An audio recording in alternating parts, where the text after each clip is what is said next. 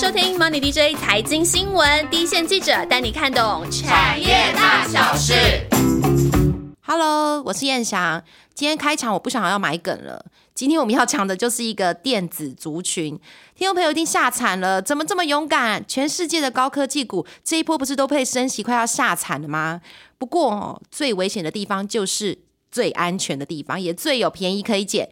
今天要介绍的这个族群呢，它其实完全不怕行情太热，因为它是自带导热解热方案的。它去年被同价打趴了，不过第四季起呢，有慢慢开始涨价了。今年有几个利多，一个是产品、技术还有平台会有一些世代的革新，重点是。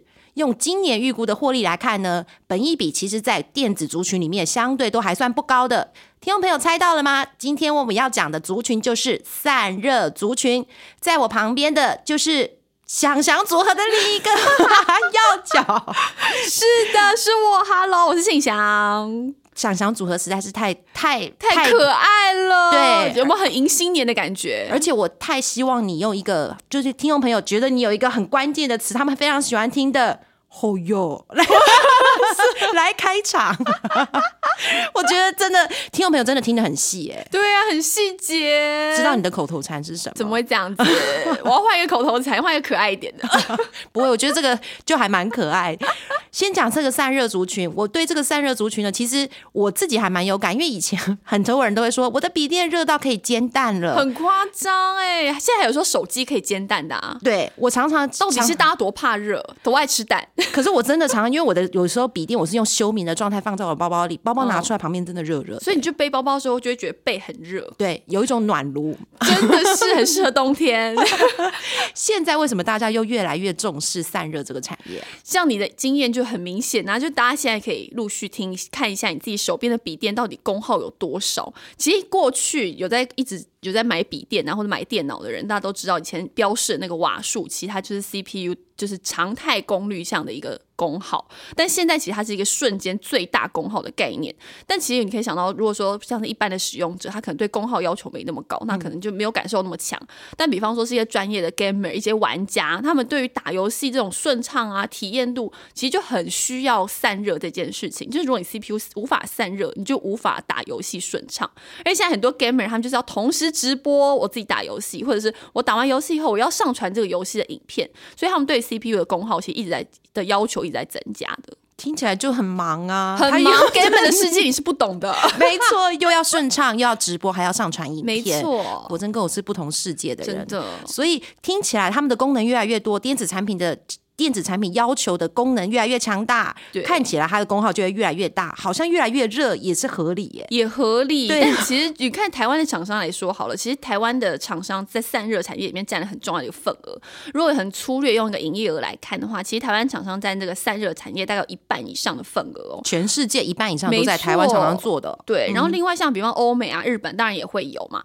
但其实为什么散散热产业对于台湾那么重要的因素，就是在于说这个散热模组其实它需要跟组装厂之间的合作，比方说跟红海啊、跟跟人保啊，他们是都要很紧密的合作，然后也要跟晶片的厂商去做一个验证的动作。所以慢慢它成为合格供应商名单里面以后，也让台湾的厂商扮演一个很重要的角色。又是一个隐含的台湾之光。以前我不知道台湾的散热产业这么重要，对呀、那现在散热的技术主要是用什么来做散散热啊？其实散热主要技术可以分成两种，现在有一种那个小百科的感觉，有没有？有 DJ 小教授，现在就是一个技术宅的时间。就是如果从气冷这件事情来说，它其实就是用金属的导热来带走热能，比方说铜啊、铝啊或不锈钢，就是放在 CPU 旁边或者是 GPU 旁边，它可以带走热能。那其实很多中国品牌的手机，它就会强调说，诶，我这一款手机是用水冷的，但实际上从业内的角度来看来看的话，其实它还是用气冷的概念。假水冷，假水冷，我们不好说了是谁，但是 不要点出来，不要点出来。但手机不管你是用热管啊或热板，其实他们都是用气冷的概念。那热管听起来有没有会很难？但其实它就是扁扁的铜管的感觉。那热的铜管去压扁，然后封口，然后毛细，然后抽真空，然后放一滴水进去，然后再压扁。哎，有注水这件事听起来就有没有水冷的感觉？但其实那个水只有零点一克而已，很少很少，可有可无。不行，它一定要有，一定要有零点一克。好，为什么这样讲呢？因为水其实它可以带走热能嘛，然后透过蒸发凝结，然后又变成水，所以它就透这种透过这种变相循环、变相变化的方式，所以透过呃这种方式就叫做气冷。那一般的气冷，其实这种散热的模组里面就包含就是包含热管啊，或热板，或甚至还有鳍片、风扇这些。这些来组成一个散热的模组。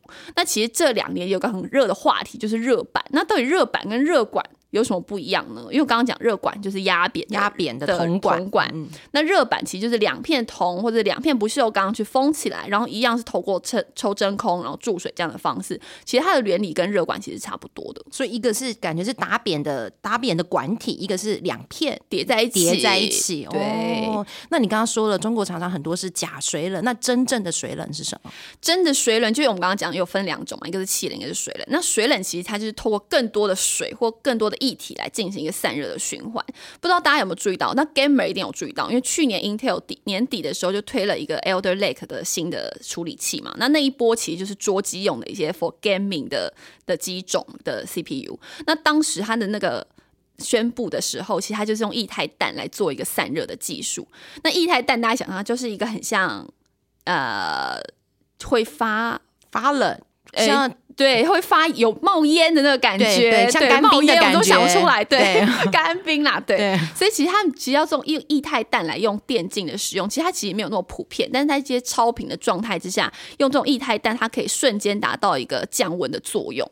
但你在想，就是一般如果你在家里要电竞的 gamer，然后你要用液态氮，然后你还要放到小瓶子去保存，就很像化学课的感觉啊。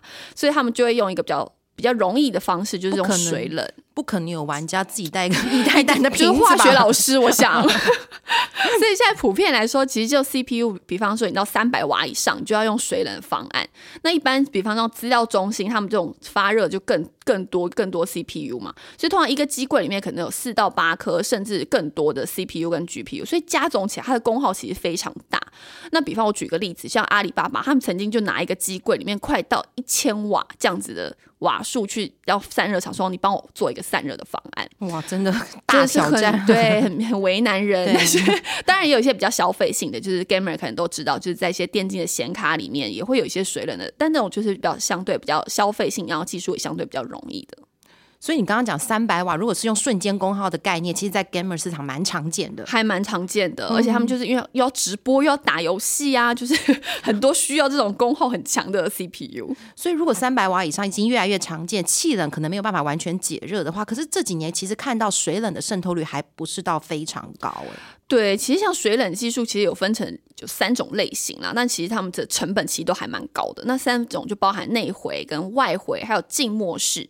那会不会讲起来又是一个技术宅的感觉？真的，从 从头到现在，我已经放空了好几次眼神。真的，在你的后方，我要简单的讲，就是内回式的概念，就是把就是水冷它到底是什么？就是你把帮浦跟管线是埋在你的那个机台里面，也是一对一的概念，就是一个伺服器里面有一个完整的这个水冷的设备。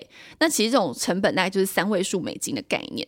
那另外一种呢，就是外回式，就是把帮浦跟整个管线是在外部的。那你就知道很大的设备才会需要。那比方说，它就是个一。一对多的概念，比方说一个主机，然后对多台的伺服器。那这两种方式，其实就是像超重跟双红他们在比较琢磨的一个设计的方向。那这种它就是把热能的附近去加入这样子的管线，然后用下面打帮浦，然后水上去循环这样子的方式来做，达到散热的效果。那这样的方式，其实他们就是机柜的设计，就要跟终端的客户啊或者代工厂一起来做。感觉如果你是散热厂的业务或工程师，然后如果我是客户的话，我们两个人好像在设计机柜的时候还画了一个水路分布图，一定要 就是要怎么绕这个管线才不会影响到 CPU 的效能，或者它在它整个管线里面不会漏水，这也是很重要的一件事情。水很可怕，我的笔电被水毁过两次以上，真的就直接会坏掉。而特别像伺服器那种高单价的，就更需要这种更可靠、更更高的方案。刚刚你讲完了内回路、外回路，还有一个比较特别的静默式，这是静默式的概念，就是把整个 CPU 跟整个 GPU 的晶片组整个泡在一个不导电液体当中，有没有听起来很可怕？更酷了我觉得整个泡在里面，因为太烫，干脆整个泡在里面好了。对，去进去冷水澡的概念。没错，就是让它整个放进去，得达到一个散热的效果。但这种比起刚刚我们讲内回外回的方式，其实它的成本又更高一点。当然初期的建构成本高，但是它的可靠性来说，它基本上可以用三到五年，所以你这些成本其实可以陆续的回收。像台湾的厂商，像高丽，它就在做这一块。所以是有的是用水来带热，有些是泡在那个不导电的液体里面去散热。对那到底这些技术它的难度在什么地方？刚刚我们提到说，它其实就不能漏水嘛，因为它其实就是刚刚我们一开始讲，就它里面会有水在里面，所以它其实不能漏水，然后要达到它的可靠性是很重要。那很多人这样总说，那你为什么内回跟外回是你干脆不要用水啊，你就用不导电液嘛？对啊，因为水对电子业真的对啊太可怕了，直直接就是覆舟的概念，一定就是把我们电子产品给毁了啊！对，所以但是其实用不导电液体它有个问题，就是它液体其实很稠，就是 很浓稠。所以它不是大家想的液体，它是一种勾格芡的，对格格的感觉，所以它其实重量是很重的。所以说你在那个整个系统里面，它的重量如果那么重的话，其实它也是你要靠那个帮浦去把这个不导电液体打上去，它就同时会变得你的电耗耗能就会越来越高，你就是要。花更多的力气去打动那个帮浦嘛，所以变说你的耗电这件事情就变得呃会变得不能克服，所以其实这是第一个部分。那第二个部分讲到静默式，它到底难度在哪一个？它技术是什么？就是刚刚一开始讲到，就是它的成本其实是高的嘛，然后不导电一体其实很重，所以你每个楼层啊，就是你想就在楼层里面要放一个这么大的机台，然后这么大的资料中心，那它变成说它整个呃散热的方案，它的不导电一体因为很重，所以它的每个楼层也要符合这个重量的需求。通通常会是在一个新建的资料中心里面才会使用这样的方案。对，真的不可不要这么为难电竞的玩家，不是叫他背个液态氮的那个液液体瓶，不然就是叫他背一个狗狗的液体瓶重。很难，所以这个真的难度，其实它有它每个水冷每个的那个解决方案，其实都有它的适用的市场嘛。所以你刚刚提到的，包括说双双红啊、超重啊，还有一个静默式的高丽，它的股票代号如果还不熟悉的，它股票代号其实是八九九六。那这些的厂商呢，它在水冷这个解决方案里面，是还在技术研发的阶段，还是都已经有一些商品量产？其实像刚刚提到说，有一种比较消费性的那种电竞的散热的水冷的方案，其实过去这个超呃双红部分，它其实一直都有在小量的出货。那其实包含现在到伺服器有一些水冷的新样品开始送样，包含这个脸书啊、Google 啊，或者是 Amazon 这些客户其实都有在送样的阶段。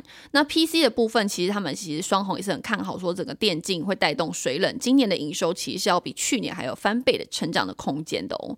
那另外刚刚也讲到的超重，那超重其实它现在目前还是在一个技术研发阶段，还没有那么具具体的营营收这样的贡献。那刚刚讲的高利，其实它持续跟阿里巴巴在做合作，那也是随着它的新建资料中心也会有订单目录续上面的成长。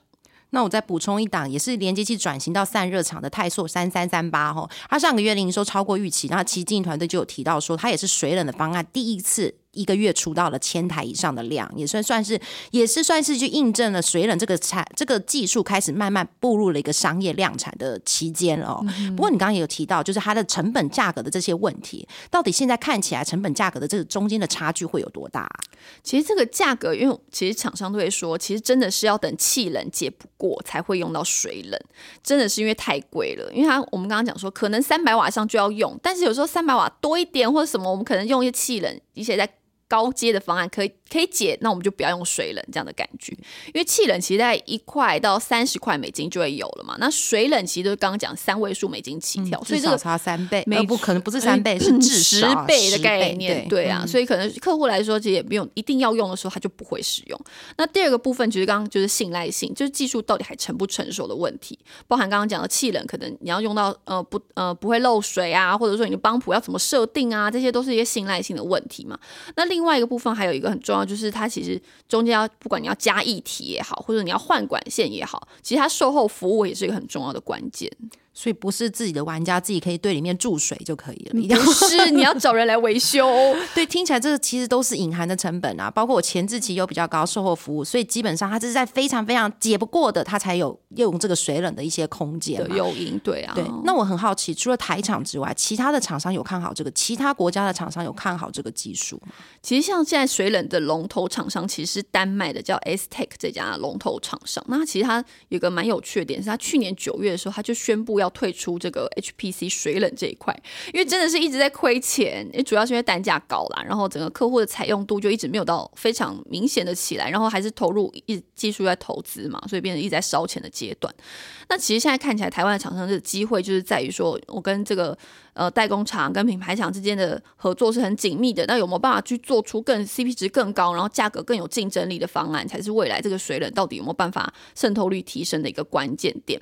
那另外就是台湾厂商还有一些在做这个电竞的水冷，它其实是刚刚讲的这种消费性的方式嘛。那它的方式就是，哎，我们到底要怎么去维修，是一个很好，嗯，很重要的客服关键。所以他们会把帮谱拉到外面，或者是有一些管线拉到这个 PC 的外面。所以我在维修的时候，其实呃可以去做这样的客服。那那这种方案其实，在有些中国同业也有在做啦。那当然，就资料中心是一个很大的应用领域嘛。像 Google 啊、Amazon，其实就我了解，他们其实自己有在做一些水冷的技术的研发。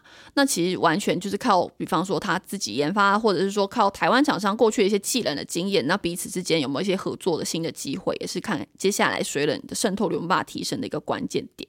所以这个就很考验台场，台场一向都很擅长提出一些很高 CP 值的一些方案。没错，嗯，那可是我很好奇，如果说现在台厂在这个散热的产业是有占有一半的产值哦，甚至是超越了欧美厂商啊或日厂，可是你刚刚又提到中国厂商也开始追了，到底台厂这个在这个竞争优势上还可以维持多久？其实为什么中国厂商会开始想要做散热这件事情，其实要从一个一个要追溯历史的感觉，因为历史在哎不是刚刚从那个科技仔。现在进入历史的一个篇章了。其实我觉得故事蛮有趣的，就是因为其实那时候台湾一开始代代工厂刚起来嘛，那那时候呃整个上下游供应链其实包含这个手机啊、笔电啊这些散热零组件的供货商，也让台湾的散热厂那时候就占有一个一席之地嘛。那后来因为台湾的成本、人力成本提高，然后特别是这种散热零件，其实它很需要大量的人力，所以他们也随着这个供应链的脚步转到中国。那到中国之后。以外，那的时候其实有一个可以注意的事情，因为散热的刚刚讲是一个模组的概念嘛，所以里面很多零组件，包含鳍片啊或者一些热管，这种技术难度比较低的的部分，其实他们都会多数去委外当地的厂商，就是中国的厂商来做制造。来做，对，所以那时候其实中国厂商就开始累积一些技术、一些经验，然后后来他们也因为他们的代工厂也想要自己起来，包含立讯啊等等，所以他们其实自有供应链要起来的时候，也希望他们的卫星供应链是可以一起起来的，所以他们其实投入非常多的钱啊。然后挖人才也很积极，所以其实中国的厂商到现在已经有一个一定程度的地位了啦。那短期来看，刚刚回答燕翔的问题，就是台湾到底的护城河在哪里？我归纳出了三个部分。第一个就是刚刚讲的跟客户合作的经验，就包含说跟这个机构。之间的紧密合作的设计关系，它其实有点像有点克制化成分在里面，然后也包含刚刚讲晶片要通过晶片厂商的验证嘛，所以其实，在晶片厂商发表任何一代晶片之前，他就会先选择一个伙伴，然后有合作关系的，然后做一个标准的散热的设计。那透过这样的设计呢，其实还会让后面的整个验证通过会更顺畅。那另外像是比方说像苹果啊，他们其实这大家都知道嘛，苹果对于零组件的供应商其实非常要求，真的拿放大镜来看，真的，比方说在笔电里面。的一个内构件，他们其实当外构件来做，就他做做的非常漂亮，非常细致。就是你到这个把使用者打开里面的那个主机板的时候，就是：“哎，里面也做的很漂亮。”没错。内构件有非常高的辨识性，也会知道这是苹果的。对，所以听起来就是听说，其实双红跟苹果那时候也磨了大概十几年，他们才成为它的合格供应商。其实也是很久之间的一个经验的累积啦。对。然后第二个部分，其实生产品的那个生产的良率也很关键。其实我们刚刚讲到一个小小的热管，比方在手机里面，你要怎么样做到真空，然后不漏水，然后你要平均的去压那个铜管，要平均的呃厚度，其实是很关键。不是真的压一个，不管它多大多小，就把它。塞进去就对了，绝对不是不能这样。对，所以它就是要压的很平均，然后而且到现在来说，其实到笔电里面也会做到热板，那那个热板就更不容易，它厚度大概就是零点六到一 m i l i m e t e r 非常非常薄。那虽然比手机的热板还要厚一点点，但它的面积你可以想，它大概就是你现在呃 MacBook Air 的那个键盘那么大小，就是十三寸笔电的键盘那么大的大小，所以它整个冲压啊压铸的过程，它需要有非常完整的一个毛细的结构，然后抽真空等等，所以它其实很容易裂掉啊或者失败，所以它的良率其实一直一刚开始一直不高，所以它的呃要怎么样挤出获利，这个良率也是很关键的一个点。对，真的这个影响到说它的厂成厂商成本的报价，这个报价能不能赚钱，就关于他自己的良率嘛。对，所以第三个部分其实就是经济规模，也是也是一个挤出获利的关键。那这是台湾就是很会赚这种管理菜嘛，就是比起中国也是比较有优势的一个地方。那当然技术也在推进嘛，不管是往车用啊或者资料中心这些东西去。决胜点会不会在这两块？其实或者在或者在水冷有一些新的机会，就看谁跑得比较快了。所以散热这个产业，刚刚庆祥讲出来的三个竞争门槛，其实同时。一定也适用在听众朋友在选择这个族群的一个选股的关键哦。第一个就是有关系，有关系指的是什么关系？就是不管你是要跟重点客户或是重点晶片厂能够有开发的经验，这个的过往的合作关系会是很重要的。第二个就是产品的良率，第三个就是经济规模。这这两后面两个就影响到它的呃同样的产品能不能够有很合理的毛利率或很合理的获利能力。不过除了 PC 这个产业之外呢，现在很多的散热厂商好像也把一些目光转到以前大家没有想。过也需要做散热的一些领域。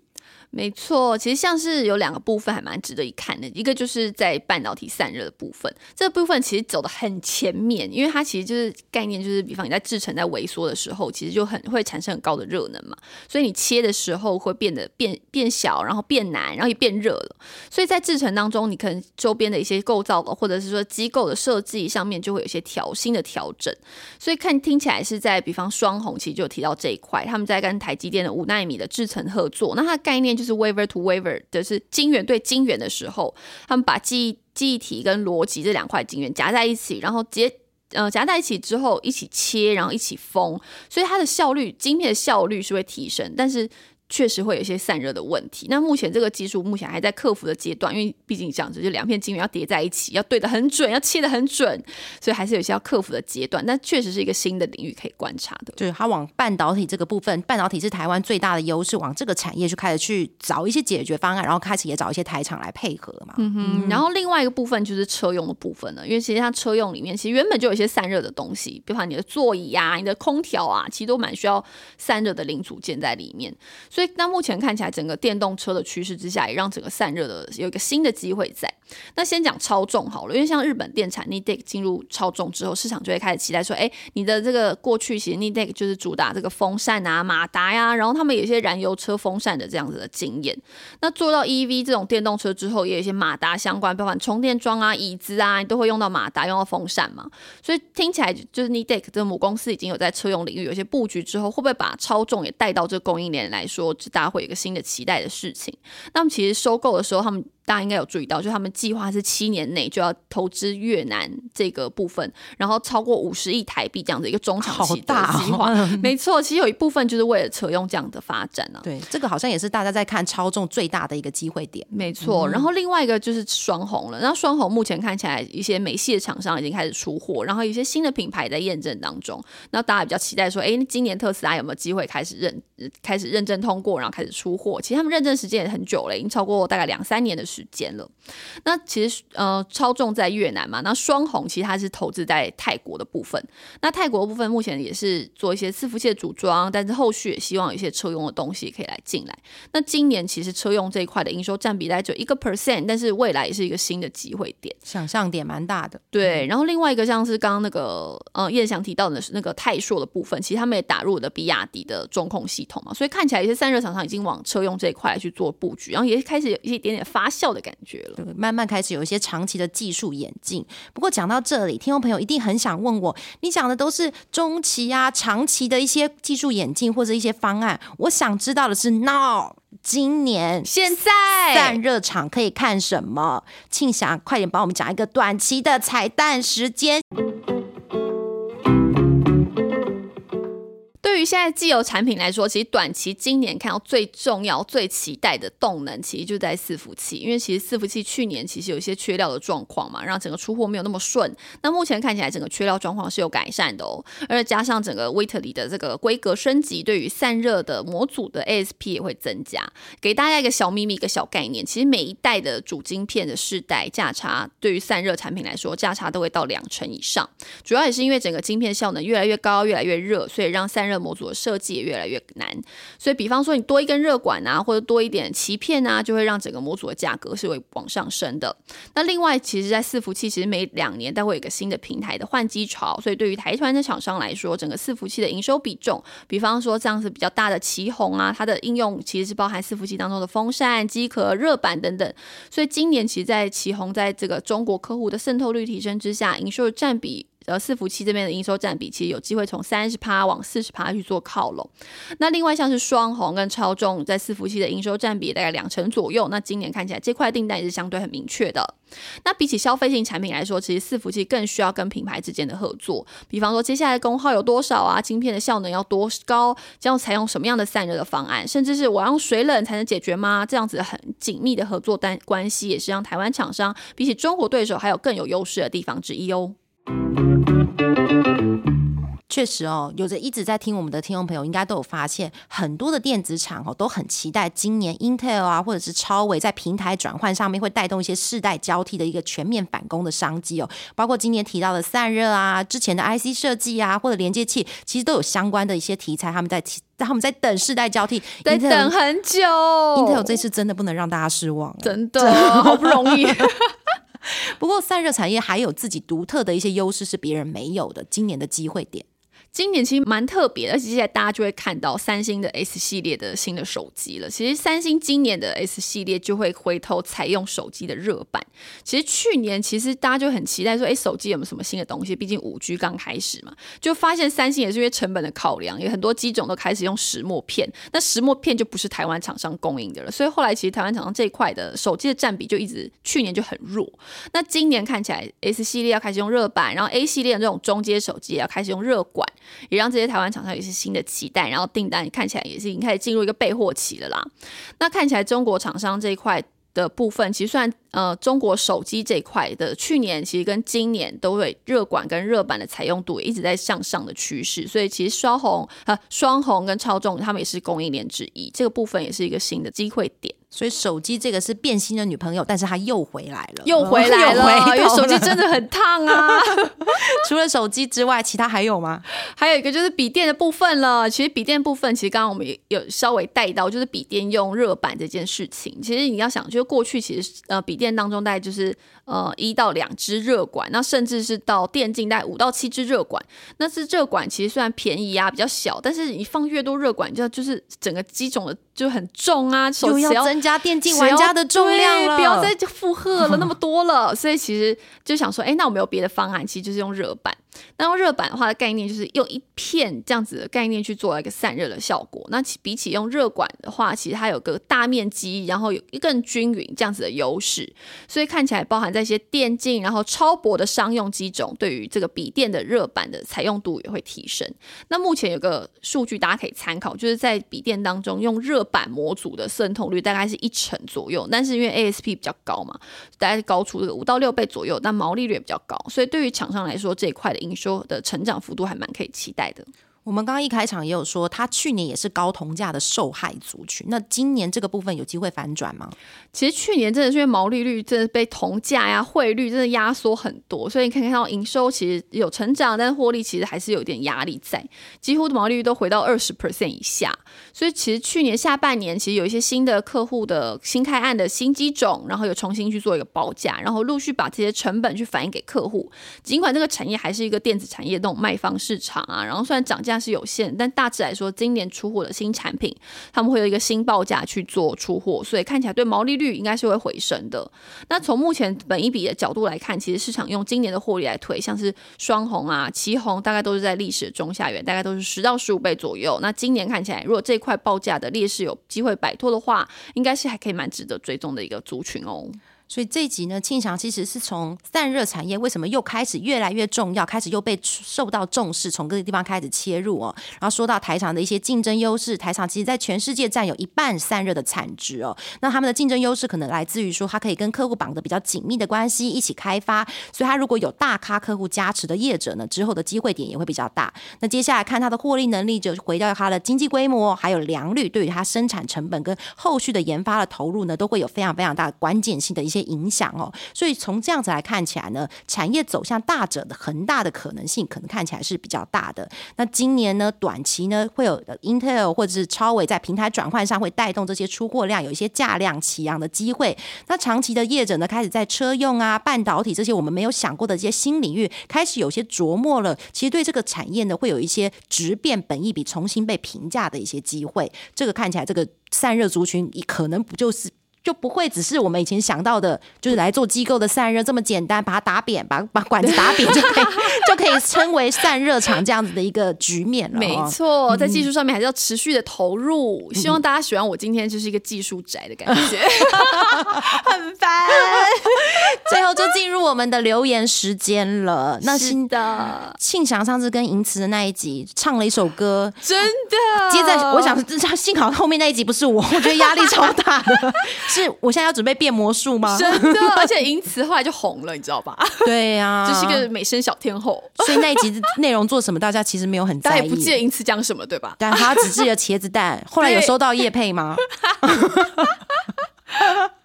那这这一次呢，有几个朋友他其实留言，包括说游戏分享哦，他刚好提到游戏分享，一看就知道他是电玩宅，他是 gamer，真的，所以这一集也是针对他的。对呀，他是我们的好朋友吧？现在，对他，他一定会告诉你，千万不要告诉我说他背什么狗狗的仇意呀，他真的不行，你太淡。他其实化学老师，他有提到说他刚他说他刚好在关心 NFT 这个话题，然后他一直提到说万万的声音很可爱，真的怎么办？我声音不可爱吗？万万声音，其实我觉得万万声音蛮可爱的，对啊，辨识度超高，对不对？一讲就知道是万万今天要出来讲话了。对对，你的你的声音辨识度也蛮高 哟。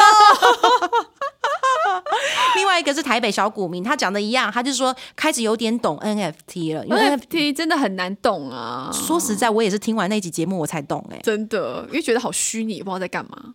不过听阿万讲完之后，会觉得万物都可以 NFT 哎，真的，你也可以 NFT 什么东西啊？就是你现在现在在讲话这个麦克风，就是个 NFT。对，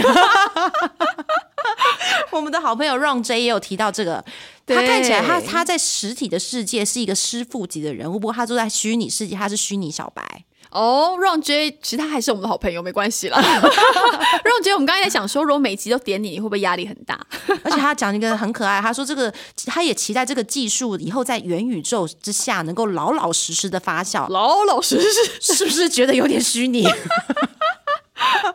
觉得让追对大家期待都蛮高的，没错，他一直有点元宇宙这个题目，他一定心想说：你们到底什么时候要做完整的元宇宙？对，一直在留言里面提到怎么办？我们上次有 take 说是以中的，啊以中说 他会完整讲元宇宙，不是吗？过年后看看好了。另外有一个，这个是院子吗？院子。他说：“我们是优质节目，推推推，一定要推。对啊，而且现在都过年了耶，我们真的好期待大家留言哦。真的，我们过年的时间很多，因为今年大家应该在家里的时间都很多，在地过年。你们打电玩，我们就看留言，这样可以吗？还是打打麻将？不行，要专门看留言回留言。真的，你们打麻将的时候可以留言给我们呐。没错，赢了多少也可以讲，可以。如果要分红，有没有什么管道可以？还是叶配？” 你说个人吗？还是 NFT？什么？通常 YT 的留言我们是不回，但是有一个朋友真的，我觉得他太有诚意，所以我一定要讲，一定要讲，而且名字非常的霸气，蒋天养。是要建一个很霸气的留言，没错。他说笑声，他说他花了两周把我们的节目全部听完。那我看一下到底有几集的节目，我们这一集是一百一十一集。天哪！今年是几年？是今年？今年是几年？我们是 什么？一百一十一集全部听完，我觉得他两周哎，就是没日没夜这样听吗？对对。他的朋友会不会想说你到底在干嘛？对，是我在听 Money DJ 的节目，好感人哦。他朋友这样还不听我们的节目，是不是有一点一定要 take 朋友啊。对，所以我们现在就想了一个互动的小游戏，对不对？，对，过年定要前一定要让你有办法去 take 你的朋友。对那，要怎么 take 朋友？庆爽跟大家讲一下。其实你要好好的 follow 我们今天中午会在我们的脸书粉丝团上面的一个小活动，就是你要 take 你的朋友，然后并且写下我们的通关密语。但通关密语，我们只有在中午的粉丝专业 MDJ 产业研究室会公布。就现在我不告诉你，对，会不会很任性？说实在是录音的当时，我们还没想到。我们会想一个很厉害的通关密语。是，反正总之你只要 take 朋友，然后写下你的通关密语，我们就会送你一个大礼包。大礼包是什么？庆祥讲出来，如果没有诚意的话，我马上关节目带头。就是要送你高值利率精选个股，而且今年会成长。我觉得高值利率很重要，因为今年一定是震荡很大的一年。如果你高值利率先有一个股息的保护，然后如果你今年还会获利成长，代表今明今年的 EPS 会比去年还高，所以明年配的又会比今年更好，实利率会更高。是不是很精选的名单？名单现在出来了吗？也还在弄在下面可以先传给我，还没有整理好。还要精选给大家，所以大家一定要赶快 take 朋友。所以他如果愿意 take 朋友，他这个消息，他这个这个讯息一定是热腾腾的。是的，过，年期间在打麻将的当时，也可以拿出来研究。所以你现在赶快上我们的粉丝团，就可以看到这个通关密语是什么喽。没错，一定要记得帮我们 take 朋友，因为我们真的太需要你们的分享了。因为过年期间，老实说，这次我们的考评表里面 KPI 里面也是开始出现了 podcast 相关的一些 KPI 的平等，这个对我们组织群影响太大了。太紧张了，所以大家好好帮我们的年终加一下。什么啊？我们就靠你们喽，那就下周见喽，拜拜